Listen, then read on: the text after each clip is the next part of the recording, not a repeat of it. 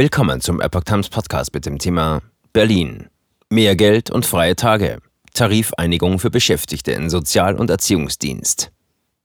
Ein Artikel von Epoch Times vom 19. Mai 2022. In Berlin haben sich Arbeitgeber und Gewerkschaften nach mehrtägigen Verhandlungen auf mehr Geld und Entlastung für die rund 330.000 Beschäftigten im Sozial- und Erziehungsdienst geeinigt.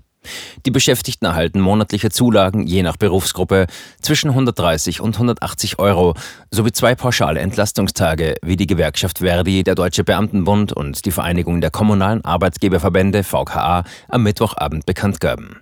Zudem erhalten die Beschäftigten die Option, Teile ihres Gehalts in zwei weitere Entlastungstage umzuwandeln. Die Seiten hatten seit Montag in der dritten Tarifrunde miteinander verhandelt. Das ist ein weiterer maßgeblicher Schritt, um die Berufe im Sozial- und Erziehungswesen attraktiver zu machen und wirksam gegen Fachkräftemangel vorzugehen, sagte Verdi-Chef Frank Wernecke.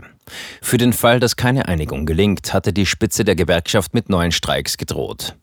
Die Einigung werde der gesellschaftlichen Bedeutung und den Anforderungen der Arbeit als Sozialarbeiter und Erzieher gerecht und stelle die Handlungsfähigkeit der Kommunen sicher, erklärte Karin Belge, Präsidentin und Verhandlungsführerin der VKA. Die Tarifverhandlungen seien alles andere als einfach und teilweise enorm festgefahren gewesen. Die Einigung hat eine Laufzeit bis Ende 2026.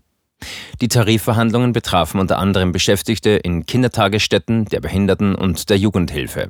In den vergangenen Wochen organisierte die Gewerkschaft zahlreiche bundesweite Warnstreikaktionen.